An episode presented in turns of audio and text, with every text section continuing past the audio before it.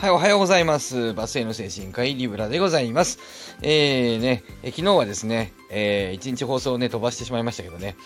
えー、あの、ニューヨークから奈々ちゃんがね、帰ってくるということで、えー、あの、焼肉会を、あの、みんなでしようっていうことで、辰吉さんが、えー、誰が企画したのか知らないけど、誘われてね、え、また、あの、いつものようにですね、ちょっと待って、これ録音できてるかな？ちょっとね。あ、あ、あ、録音できてるっぽいね。OK。え、えー、話を戻しましょう。何言ったかなえっ、ー、と、今、えー、何言ったっけえー、渋谷、乗りで渋谷にね、行きましたよ。ね。いや、まあね、いやの、東京近いね。あのー、名古屋駅周辺でもないんですよ。ね、僕のね、いるところ。でその周辺でもないところからね、あのー、職場5時ね、まあ、ちょっと昨日、まあいろいろあった、まあまあ5時ですよね。5時仕事終わってからですよ。で、地下鉄乗ってね、えー、でも、5時終わったのに7時半にはもう品川にいるんですよ。で、8時前にはもう渋谷で焼肉を作ってるわけよ、僕、あの、一緒に。あの、長本さん、奈々ちゃん、あの、辰吉さん、えー、たけるんさん、えー、それから、さす、えー、さす、えー、坂北さん。めちゃくちゃだな。うん。ねちゃんと言えませんけどね。えっ、ー、とね、もう焼肉食ってるわけよ。すごいね、もう早いね。山手線でね、5駅ぐらい、あの、品川から渋谷までありますから、まあちょっとね、えー、少し時間はかかりましたけどねそ、そこが結構かかっちゃったぐらいのことでね。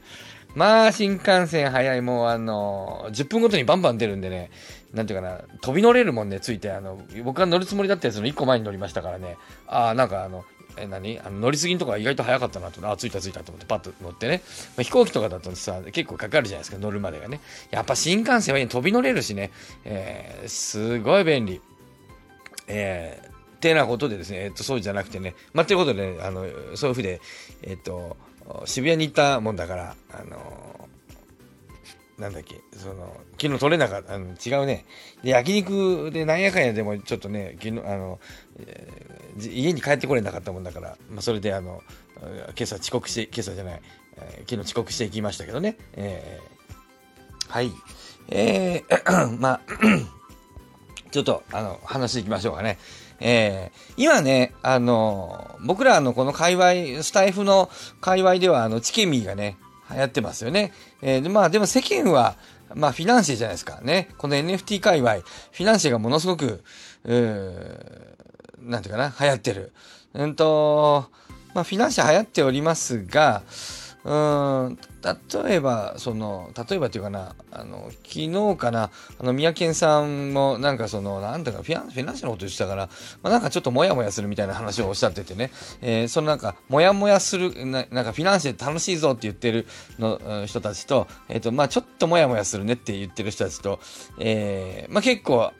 ありますよね。で、僕はね、えっ、ー、と、そのちょっとフィナンシェに関してちょっとあの話をしようかなと思いますけど、えー、まあ、これは僕はね、両方思いますね。あの、フィナンシェ、えー、なんていうか、両方思うというか、そういうのも面白いじゃん。また、あの、なんていうかな、まあ、同じことの繰り返し感は、あの、ある、否めないけども、また、あの、なんかお金が上がった下がったみたいな、まあ、上がった上がったですけど、まあまあ、そのうち下がるでしょうけど、っ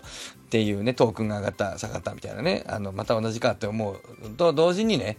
えー、まあ、やっぱり、なんていうかな、あの、そうだね。だから、両方だね。面白いなと思う部分と、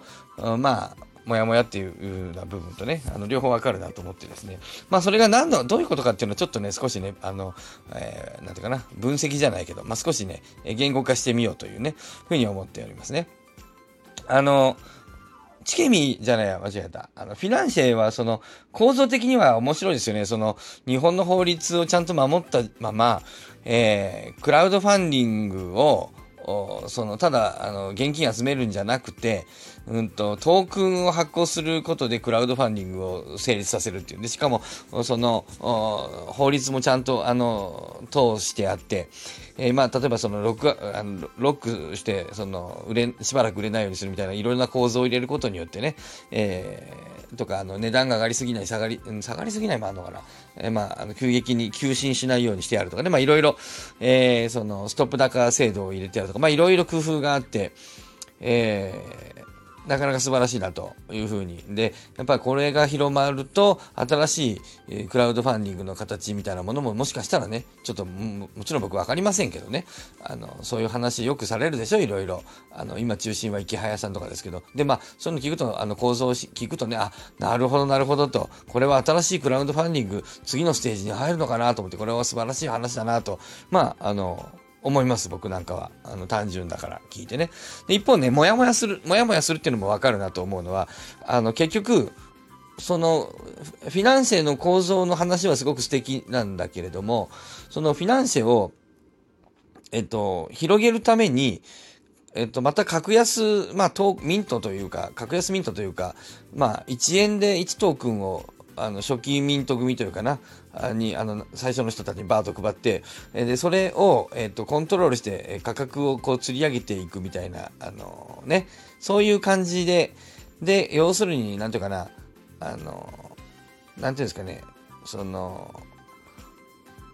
なんていうのかな。まあ、で、その、結局、うんと、で、また釣り上げて、まあ結局これポシャるんでしょっていうね。えー、で、えー、最後、ババ抜きですよ。ね、ババを掴むのが誰だみたいなゲームが始まるんでしょで、始まってるわけでしょもうすでにね。で、えっと、というふうに見えますよね。で、うんと、なんていうのかな。うん。で、結局その、うん、先にいる人とか情報を持ってる要は人が結局勝って後から来た人はお金巻き上げられるみたいな、まあ、そういう構造になるじゃないですか。で、で金融商品にはなっていないので、えっ、ー、と、インサイダー取引で逮捕されるとかはないんですよ。そうすると、で、実際はインサイダーがあるわけで、内部に情報があってですね、えっ、ー、と、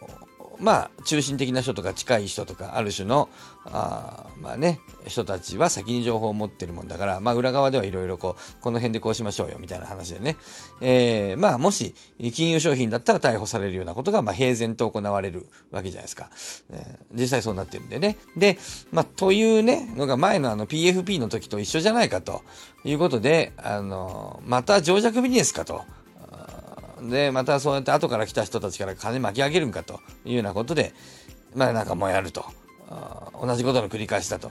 いうふうなことで思うと。まあそれも事実なんだよなって思うんだよね。うん、それも事実だと思うんですよね。で、うん、じゃあこれがね、うん、すべて悪いかというと、なかなかそれもね、難しいところ。で、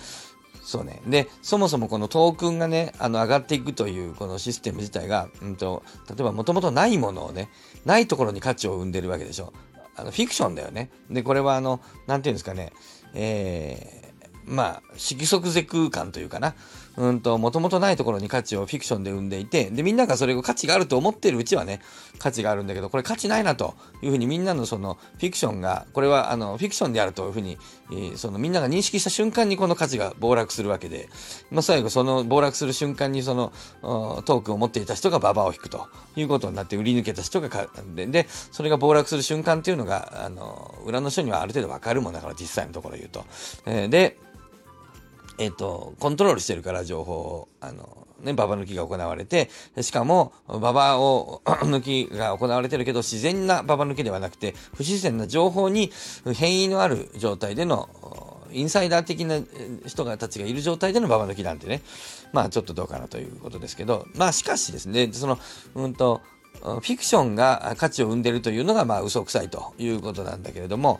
まあ、しかし確かにそれはその通りで、フィクションで価値を生んでるんですけど、まあ、ただそれを否定するとなると、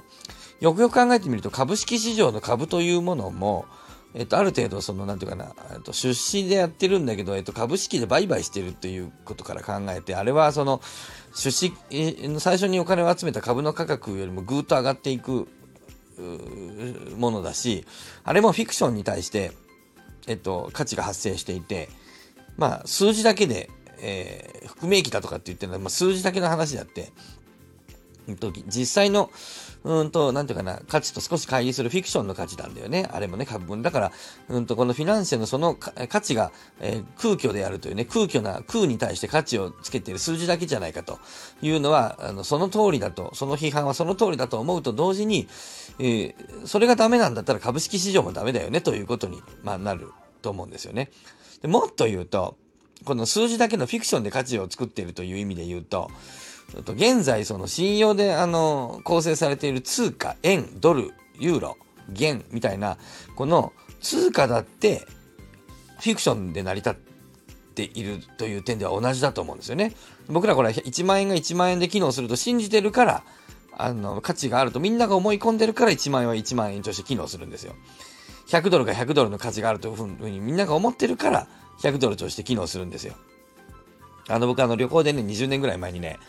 エジプトに行ったことが、あの、あるんですけど、エジプトでね、高い買い物しようと思うと、エジプト人はエジプトのお金をね、使っ、あの、受け取ってくれません。ドルよこせっていうの。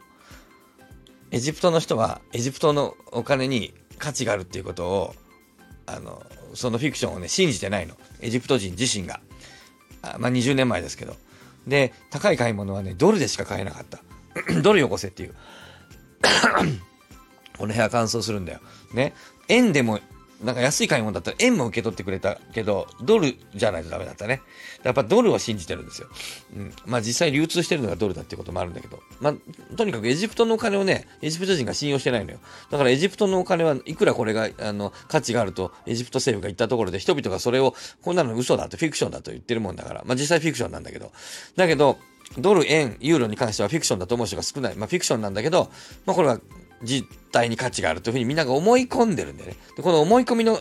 が、えー、ダメだと言うんであれば、こんなの嘘だと。フィナンシェのあのトークに価値があるなんていうのは今思い込みじゃないかと。1円がなんで500円になるんだというふうに言うのであればね、えー、日本円だって同じだし。えー、ね、昔は金でね、えー、金本位制で金がね、バックアップであったけども、今金がないわけでしょ信用だけでしょだから、今のお金はフィナンシェとのトークンと構造的には変わらないんだよね。と言いましたけど、この金とてですね、金に価値があるっていうのさえもですね、まあ、よく考えたらみんながそう思い込んでるから価値があるだけなんだよね。金だってでも別に実物があるけど、あれが価値があるって希少だ、希少だからって価値がないよね。僕のあの家のね、うちの子供のね、あの靴ね、あのうちの子供の家の、あの、なんとかな、人数分だけ、あの、4足しかないですけどね、別に希少だけど価値ないよね。それは、そのフィクションが、あの、共有概念として成立していないからであってね、えっと、金は価値があるっていうのは共有概念として成立してるから、つまりみんながそう思い込んでるから、金に価値があるだけで、まあ、一歩引いてみればですね、金とってですね、あの、お金と同じだし、お金はね、あの株と同じだし、株とフィナンシェのトークは一緒だしですね、えー、思い込みがあの価値を生むというね、無、無のところから空からね、数字だけで価値を生んでるという点ではこれ全部一緒なんですよ。なんでそこはね、うんと、それがだからちょっと、フィナンシェに関してはまだ歴史がないので、えー、すぐ消えてしまう恐れがあるということで、まあ、つまりエジプトのお金みたいなもんで、あのを一部の人が今信用してわっとこう上がってるだけで、このエジプトのお金みたいなもんでまだあんまり信用がないので、まあ、ああの、なんていうかな、その一時で売り抜ける人たちがいて、まあさっきも言った金融商品じゃないんで、実は、あの、インサイダーがあってね、えー、まあ、良くないというふうに見えるわけですよね。まあでも構造は一緒だと思うわけね。だからこの量的な差、ね、連続的だと思うんだよね。で、うんと、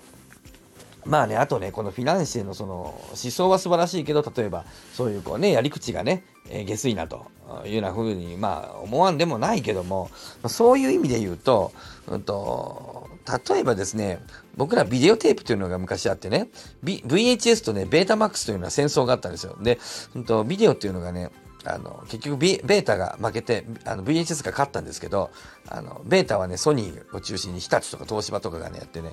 シャープも入ってたかな、最初は。ね。で、うん、で、えっと、VHS っていうのはビクターが作った企画で、まあ、パナソニックね、今のナショ、えー、当時のナショナル、今のパナソニックがそちらを応援して、まあ、えー、パナソニック対ソニーみたいな構図、ソニー、その他東芝、日立、シャープみたいな構図で戦って、まあ、結局、そのソニーのベータマックスがボロボロに負けるんですけど、それはね、きっかけになったのはね、ビデオレンタルでね、えっとね、映画がね、入らなかったんだよね、ベータマックスには当初。2時間入らなかったんで。で、VHS にはね、2時間入るっていうことでね、えっと、VHS はね、そのビデオ、あの、ビデオレンタルで映画が見れるっていうことで、えー、優位性を持って、えー、勝ったということになってるんですけど、実はですね、まあ、なんとなく皆さん想像がついたと思うけど、映画じゃないんだよね、本当映画がって言ったんだけど、映画が最初はそういう話がちょっとあったんだけど、結局ね、実際は AV ですね、アダルトビデオね。あの、エロビデオが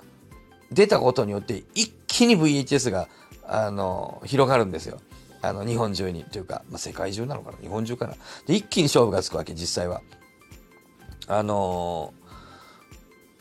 DMM が最近あの、なんていうのかな、テレビでよく CM やって、DMM 英会話ぐらいからあの、どんどん認知が広がって、今では沖縄になんか水族館とかね、作っていらっしゃって、あの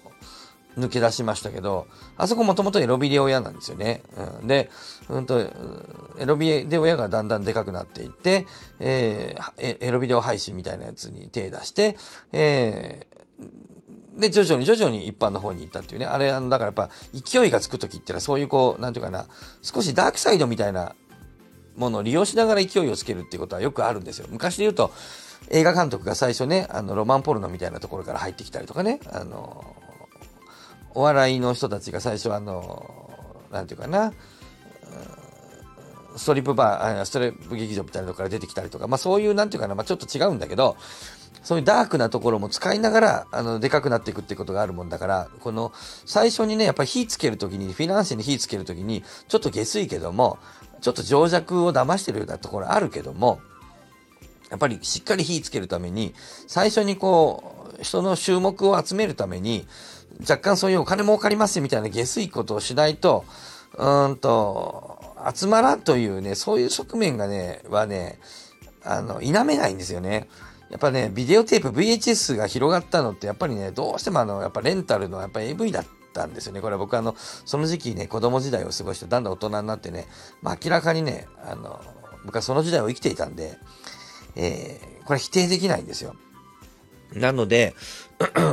なんともね、その、いろいろ思うことあると思いますけど、もやもやするのはね、僕もわかるんですね。あんまりこう、ね、なんだけど、まあ、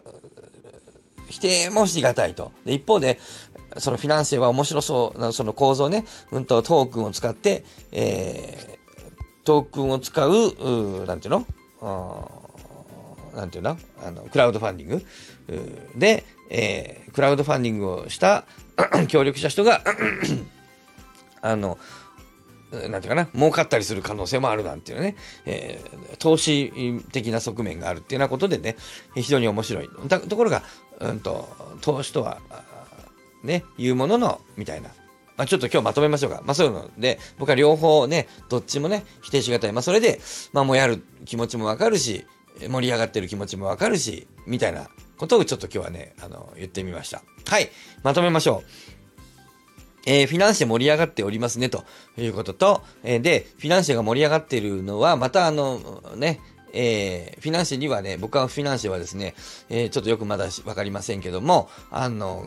トークンを使った、あの、クラウドファンディングっていう点ではすごく斬新で面白いなと思って、素晴らしいことじゃないかなと思うというのは思います。一方で、えー、またそれを安いトークンを出して、そこであの、金が儲かりますという、また下水、あの、